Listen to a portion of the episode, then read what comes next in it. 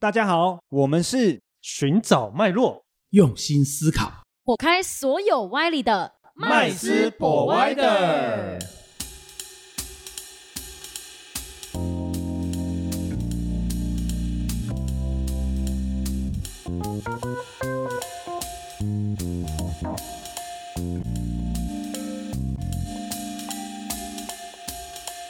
Hello，大家好，欢迎回到麦斯 Provider，我是麦斯，我是 Josh，我是 Rich，我是 Vanessa。太棒了！今天我们又回到这个电影解说的部分哦。我们今天来讲一部国产的电影哦。嗯，我觉得这部电影非常棒，为什么？因为我们常常看到国外的电影拍那些什么区块链啊、金融科技啊，哦一些就是金融相关题材的影片非常多哦。难得有一部台湾的，而且我觉得拍的非常接地气是哦。那所以其实今天蛮值得来解说一下这部电影的。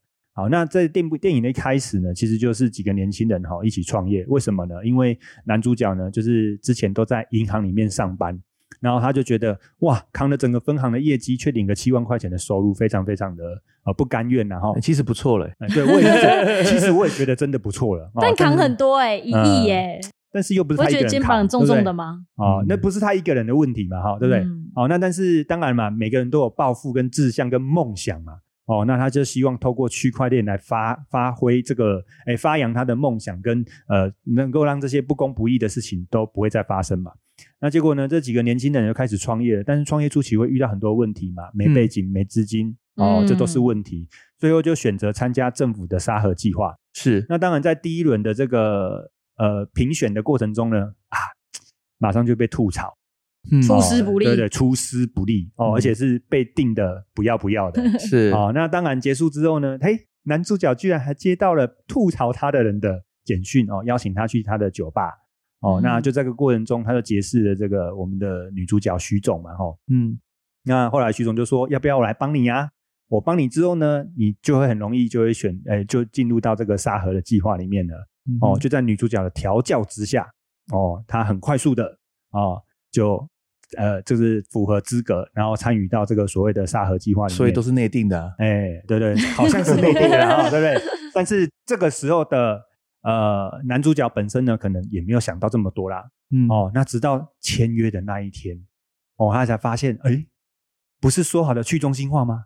怎么又变成中心化了呢？哦，为什么？因为他必须签下一份信托的合约啊。嗯哦，那这信托合约的意思就是钱呢，哦，说这个募集来的资金呢，哦，运用的方式呢，通通都必须经过哦银行的信托哦这个部分来做处理，还是中心化哎管理？对，那就觉得啊，这不就违背我们的这个去中心化的区块链的这个精神吗？是哦，所以呢，他非常非常生气的就离开了。哦，这时候呢，就出现了呃第一个悲剧了。哦，他团队中的成员 Nick 哦就选择自杀了。哦，为什么呢？因为呢，Nick 呢背着他们所有的成员呢，跟银行签订了一个可转债啊、可转债，然后就因为有可转债的这个压力哦，所以让他呢逼不得已就觉得啊，他承受不住这个压力，所以就选择了自杀。嗯那当然呢，这个自杀也激起了这个男主角后面这个复仇之路啊，哈。最后呢，就选择跟这个徐总哦，默默的哦在一起合作。合作过程中呢，当然就是不断的收证哦，收集这些政府啦、官员呐、还有这些财团呐、之间这个利益勾结啊、贪污啊等等之间的这些证据哦，然后最后就是啪啦啪啦啪啦一连串的哦这个呃行动，然后最后呢，他也跟他的合作伙伴，也就是他的团队成员啊、哦，最后透过 ICU 的方式哦，一举哦募集募集资金成功了。那什么是 ICO 呢？哦，那 ICO 其实它的中文名字就是首次代币公开发行，其实跟我们的那个股票很类似。我们股股票有一个叫做首次公开。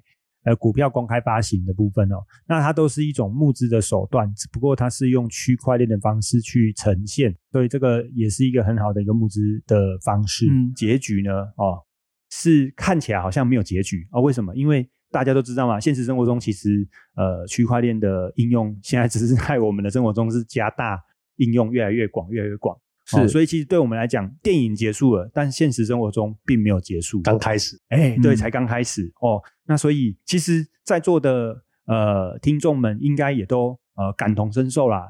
其实我看完这部电影的时候，我就觉得哦非常接地气，因为我觉得当然不是说它拍摄地点在台湾的问题啦，是因为他所描述的所有事情，我都觉得哦，在台湾就是每天都在上演，每天都发生，生他都影射，他都影射一些人哎。对对对哦，对，我们台湾没有金融署，但是有监管金管会，对对不对？嗯，我们有而且我们央行总裁，对央行总裁也好啦，或者是这些金控集团代表对，然后有一些金控集团背后的这些财阀们嘛，哦，所以其实我觉得他影一不是影射而已，就是说他把台湾现在目前这个环境啊描述的非常到位啊，我只能讲嗯非常到位。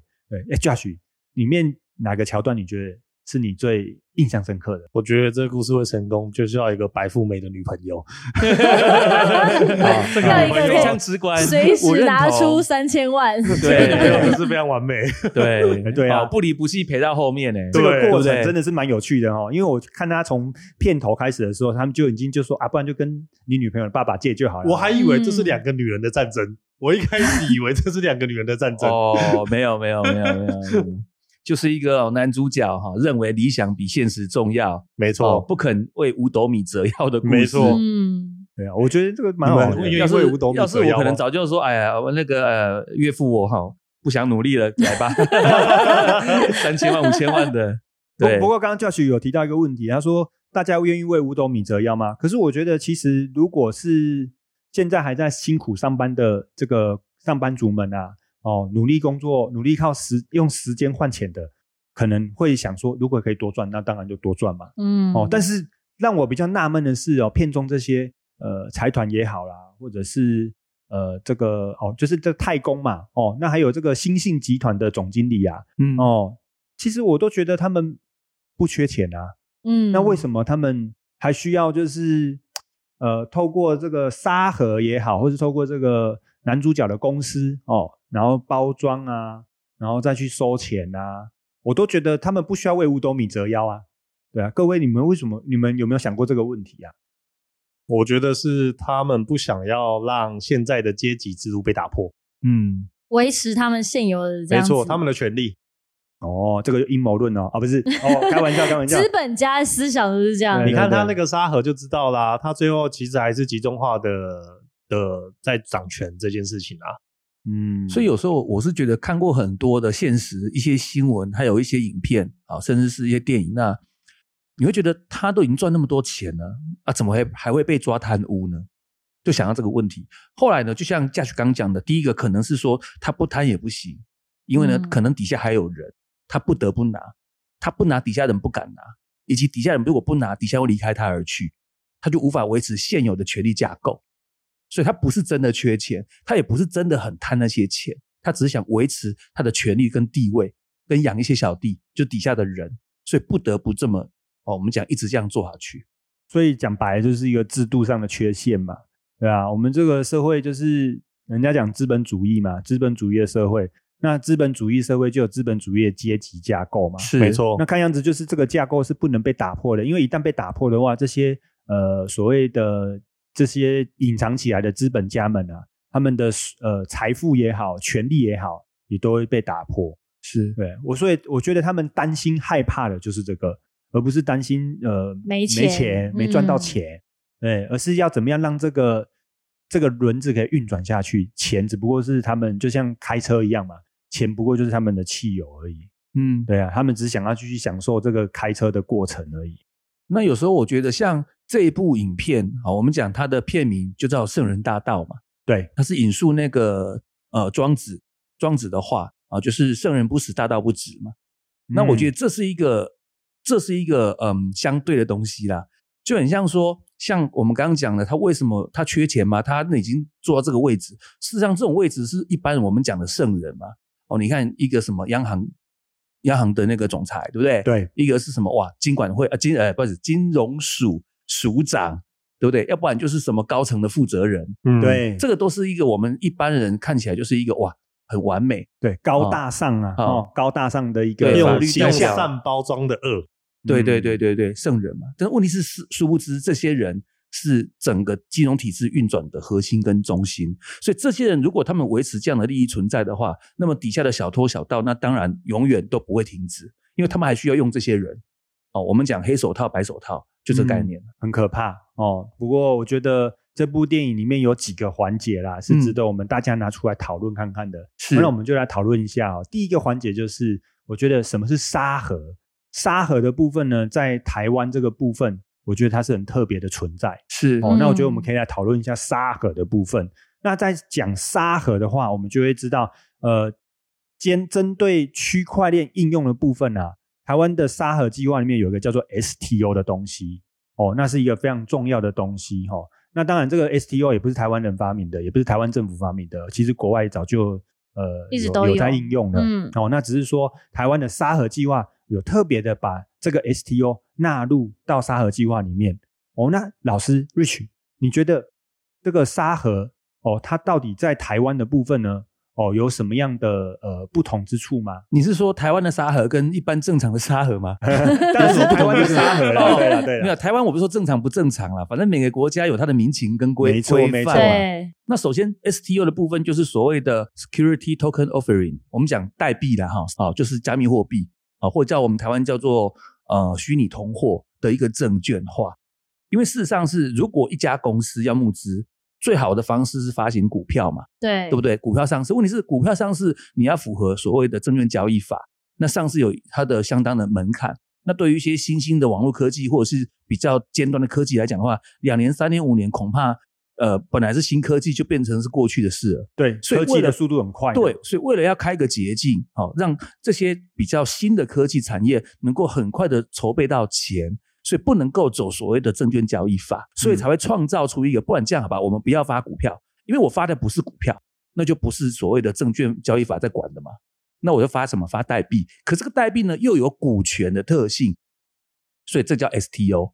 我就是说，把股票变成什么？以前是发股票换钱嘛，现在是发代币换钱。这样子。那问题是换钱这个东西有股票的性质，但是又不受所谓的证券交易法所管理，啊、这叫 STO。哦，那所以就是变成说我有这个代币，就是等于是我这个公司的股东喽。呃，可以这么说，你可以行使股东的权利嗯，是可以的，但是你持有的不是股票，嗯，是代币。是代币。那这个代币如果不见怎么办？还是它是也是像那个我们就是有钱包存着呢，还是什么？哦，对对对，你你讲的是区块链跟储存的部分啦，那个嗯那个是一个科技上的问题，所以不要不见了哈，是要记得存好。那反正呢，你只要拥有它呢，你就可以行使你股东的权利。这样子，也许像这样像像这样子的部分，如果你持有的颗数够多的话呢，你可能用这个公司或者是这个项目可以开个社群，就像现在比特币、以太币是一样的啊，比以比特链、以太链，他们都有所谓的社群。嗯那你的颗数够多啊，那你就有一个所谓的投票权。嗯就类似像行使股东大会是一样，你是大股东嘛？嗯好，所以这个叫 ST。问题是这是比较新的东西。那么台湾的话呢，跟国外相比有一点比较特殊啦。为什么？因为还在实验阶段，所以我们叫沙盒嘛。那它的门槛就限制的比较比较难一点嗯，不是难呐、就是没没有人有兴趣啦，哦。就规模太小了，就无那不嘞，好像是办家家酒一样。你看三千万，最高限制不得超过三千万。可能近期有改，但是我相信有，即便有改的话，也放宽不了多少。那事实上，一个我们讲的一个公司或一个新创产业，你才三千万，你能做得到多多少有兴趣？还规定最多是十个单位，也就是说最多十个自然人或法人可以参与。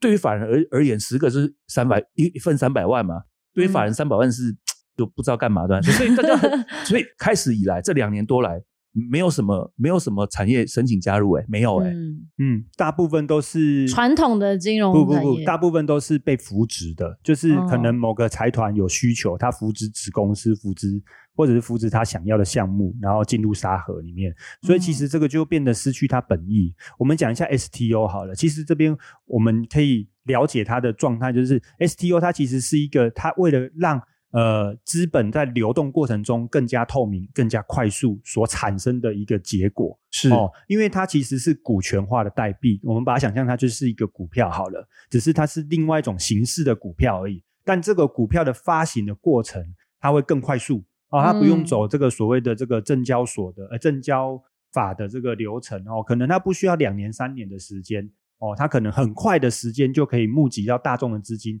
用在他的公司哦这个呃发展之之之所用嘛。哦，那所以其实这个的原本的用意是好的哦，但是如果透过政府的沙盒计划去给他呃，就是协助协助的部分，如果是好的，那当然我们觉得这是很棒的。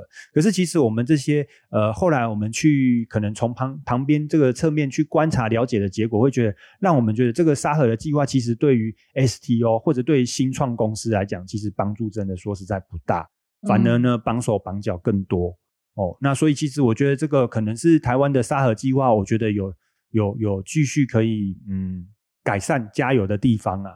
哦，那里面呢，其实还有另外一个就是很重要的议题，其实在沙盒计划里面也有提到哦，就是信托哦。不过这一点真的是也是让所有的人应该是，尤其是却步啊，对，尤其是做区块链的应用的所有的厂商或者是所有的这个新创公司最却步的地方，也最也最失望的地方啊。哦，因为区块链最强调的就是什么？去透明、中心去中心化。嗯呃，但是信托就代表说，我们必须把这个所募集得来的用法币形式存在的这个钱，都必须放在银行的系统里面，都被锁住了。哎、被锁住了哦，而且由银行跟政府来做监管，那又回到中心化的结果了。嗯哦，所以其实信托对于这个，嗯，对于这个区块链的发展到底有没有帮助啊？对，我想听听在座各位的想法。对啊，Vanessa，你觉得呢？如果今天哦，你参与一个去中心化的一个项目，结果他最后他的项目的资金流向是流到某某银行去，哦，嗯，我就会觉得有一种挂羊头卖狗肉的感觉。那不如就 直接就买这我自己去买这个银买就好行的这个产品就好了，对，反正钱反而更安全，更没有其他的条件等等。是。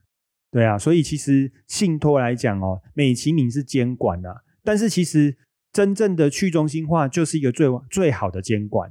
哦，不然的话其实不会有人想要发呃去发展那个所谓区块链应用的部分，因为它够透明，所以透明就是最好的监管机制哦，而不是说呃某个国家某个强权把它集中起来。所以其他的一开始他在做说明的时候就讲的很好啊，就说一般来讲的话，像那种中心化银行也好，国家也好，是由一个单位或者是一个所谓的最高权限者或一群人去管嘛。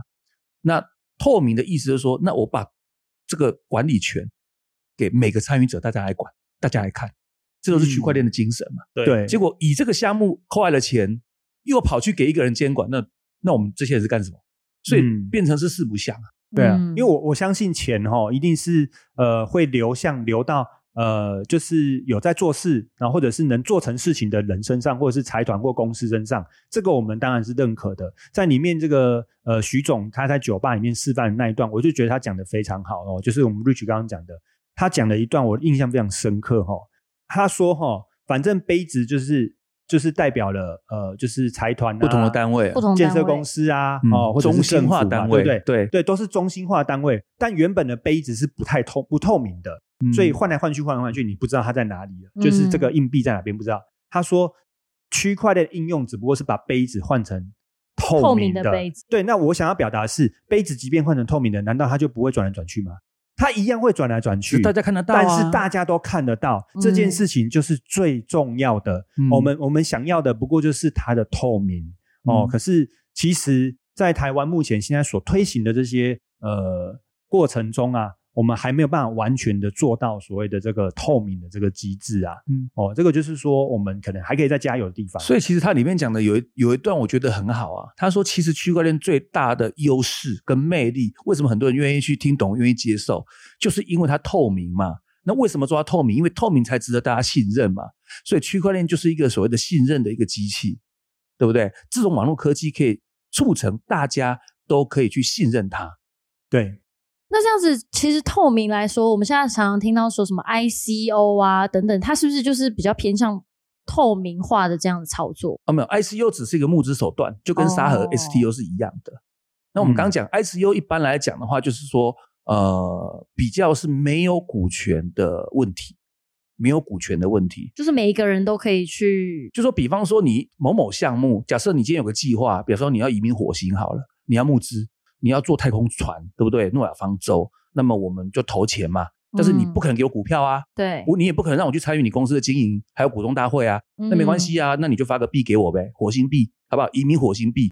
那到时候如果有些人这些成功了，比方说以后你可以说，以后要上火星，你愿意搭乘的话呢，不收门票，只收火星币。没错，如果你有一千个火星币，给你一个位置，哦，所以你没有参与它的营运嘛，嗯你也没有参与它的股权嘛，但是你可以享受到最你是天使轮的好处嘛。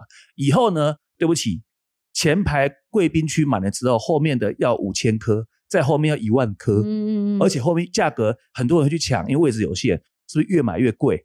到时候你可以两个选项，第一个拿你一开始原始的一千颗卖掉换钱，跟第二个你真的去想移民就买个位置，就自己搭上去呗。这就是 ICU 的精神啊，就是说它的项目你觉得可以，呃，对你有好处你就投，但是不涉及股权跟经营。嗯，但是 STO 是有涉及的，嗯表示说这家公司赚钱的话，你占了几颗股票嘛，那你应该分多少钱啊？嗯变成 STO 是有占股的意思，所以才是说本来的话是股票，但是又受到证交法的限制。那问题是又太慢，所以我们才弄个 STO。这哎，所以我们可以这样理解嘛，就是 ICO 它其实就是呃透过这个手段，然后我把我的梦想哦告诉大家，然后大家对我的梦想赋予它价值。是对，因为他买的就是我梦想的价值嘛。对因为最后可能就是实际的应用，这个这个 ICU 所做的 token，、嗯实际应用是用在我的梦想上面的，没错某个某个东西，像刚刚讲的，呃，就是上火星的门票啊，嗯哦，这个就是。哦，就是他在买的是我梦想，但 STO 好像不能买梦想哦。为什么？因为它是有类股票的性质，所以它是跟公司的财务是有关系的，所以它的价格可能就呃，我们讲，如果我们现实一点讲的话，I C U 的价格可能是无限的。为什么？因为梦想无价嘛。对，但是 I STO 的部分，它就不可能是无限的了哦，因为它会根据你公司的呃营运状况、资产规模、呃资产呃资产负债表哦来做一个动态调整，它是有个有一个依存关系的，而不是说完全没有关系的，可以随便飘这样子。嗯对吧嗯但是说说真的啦，哈，像 ICO 来讲的话，跟 C U 有一个最大的差别。通常 STO 在目前是募当地的法币、法定货币，像台湾是募台币啊。没错，对你不能说，哎，我要加入 STO 来两颗比特币，那没有用啊、你要先换成台币。但是 ICO 一律募的都是加密货币。嗯，嗯。啊、看是嗯。USDT、比特币、以太币等等等，嗯，对，那是完全不一样的，对，所以 ICO 是币币交易啦、呃 STO 就是法币交易，就是法币，。没错。对啊，所以其实这个就是看呃，大家就是呃每一个人的这个投资的状况跟投资的需求来决定啊。哦，你到底是要呃跟在地政府做连结呢，还是说我要买的是一个未来性梦想这样？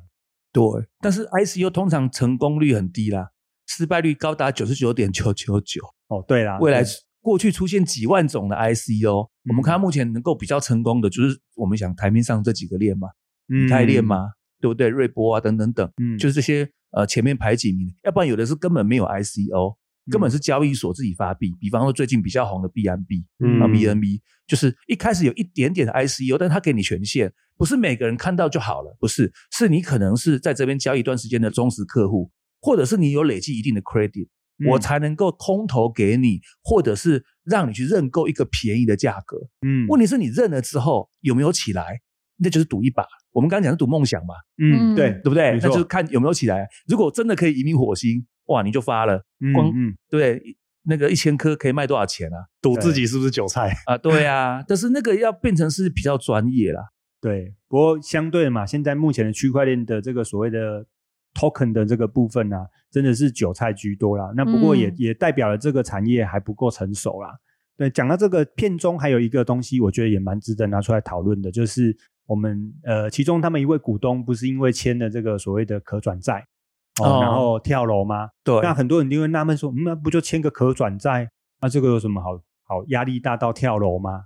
哦，所以各位可能要了解一下什么是可转债。那可转债它为什么这次它片中所签约的这个可转债之后，却却可以威胁到男主角改变这个决定啊？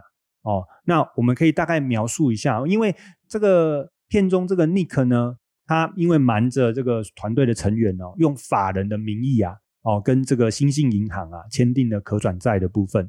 哦，那所以就等于是说呢，他把公司的股权啊做质押了，哦，押给了这个新信银行，而新信银行依据他们股权，哎，现在目前公司的状况，愿意帮他们发债啊，然后发债之后呢，把募来的钱呢给他们公司做使用嘛，对吧？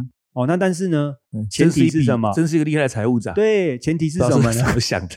前提就是他公司当然未来发发展要蓬勃发展嘛，对不对？嗯哦，那这样子的话，可转债的部分，意思就是到期之后呢，哦，你可以哦把钱还给新信银行，又或者是新信银行觉得，哎，你公司哇，这个是哦未来大发利市啊，所以我选择我不要你还钱，我要你给我当初你承诺的股份嗯哦，承诺股份，那我来我认购这个股份的意思嘛。嗯哦，那但是呢，当然了，这个财务长尼克哦，他可能想说哦，反正沙河计划我都进来了，一定会啊成功。一定会成功的，有政府加持啊，对不对？又有这些大财团的支持，没问题的。殊不知，才不过要签约的隔一天哦，那就被个推翻掉了对就被推翻掉了，所以他才会哦非常的害怕紧张哦。那为什么徐总敢去威胁男主角哦？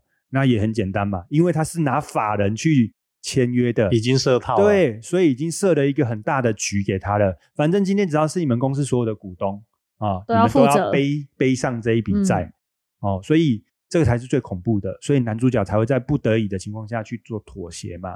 哦，那当然呢，可转债对于一般投资人来讲，其实是一个我觉得是进可攻、退可守很好的工具啊。嗯当然，在电影里面呢，它当然就是财团用来控制，呃，他觉得有前途的公司的一个呃工具。哦，嗯那当然这是一体两面呐、一体两面。哦，那这个就是要想说可以让大家哦多了解、多认识的。啊，比方说这个可转债在我们一般的民间使用上也挺有意思的啊。我可不可以这么这么做？比方说，我今天需要用钱哦，不管是不是有公司在用，我个人要用，那我跟麦斯借一笔钱，可以了哈。哎，借多少钱？假设我跟你借一百万嗯，哦，说好一年要还，可是一年过后，我可能做的不是很好，对啊或是花光了啊，不用管我怎么用的啦，没钱还啦，嗯，没钱还了，但是我公司可能还可以，不然这样吧，麦斯，我们打个商量，好不好？一百万呢、我现在恐怕没有钱还给你啊，但是呢，我公司还营运的还不错啊，你看我去年的营收还可以，不然这样好不好？你要不要不我就呃让你便宜，或者是干脆用股份去折抵这个一百万，嗯，等于是我我我来参与你公司未来的这个对啊。分红啊，对啊。哦营运所产生的。你看我公，司去年一年赚多少钱，嗯，那就是永度伟啦，嗯，那我有个问题，是。麦斯一定要接受吗？没有啊，他可以不接受啊。哦。可是如果他当初是写在我他跟我借钱的过程中，他是白纸黑字写的，那他可以提出这个要求，是。我我变得不能够说不行。一般来讲，有时候在民间在谈的时候，不会先写，写怕你不借了。对 你那烂公司，到时候你还不出来，我还要去收你的公司，对对不对？万一你多废纸嘞。对，所以一般都变成是发生事情之后，我们出来协商，对，对协商的协商过程中就变成是用这个方式来对，就是你现在要我，我也没钱嘛。但是我公司你看啊，看似有在赚钱嘛，要不然反正你就讨不到了，不然你就股份先拿着呗。对，所以你看哦，其实哦，我们现实生活中每个人都都有这种小小的经验呐、那这个经验大家都不知道，原来这个就跟可转债是一样的、啊啊，对啊，没错，这个概念是是一一的样的哦。对，对所以今天非常有趣啊！哦，一部电影哦，啊，而且还是国产的啊，大家支持要一起来支持一下国产的哈、那国产的电影呢，但是非常接地气的去描述了现在目前区块链正在蓬勃发展的状态啊。哦，那所以其实呃，今天很棒，里面提到了好几个观念哈、有讲到沙盒，讲到的信托、CB 哦，就是可转债，还有 ICO 的部分。是那我也希望说，呃，我们听众呢，能够透过这个呃，我们今天的这些电影赏析的这个探讨，我们可以多多得到这些有关于这个在生活上的一些应用跟知识。对，女朋友还是很重要啦。哎，对对对，对好对结论就是超重要的。哦，白富美的女朋友比什么都重要 啊！对对啊对对对对，还是要注意啊，就是不要在网络上啊什么听到别人说什么就是什么这样。啊对啊，那我们今天的节目就到这边了哦，谢谢各位了哦，拜拜，谢谢拜谢谢，拜拜拜。谢谢今天的收听。如果喜欢我们的节目，欢迎在 Apple Podcast 订阅留下五星好评，FB 粉砖追踪按赞，不吝啬将频道分享给身边的好朋友们哦。有想问的问题或想听的主题，也欢迎留言私讯告诉我们，在节目上让专家说给你听。麦斯 Provider，下次见喽。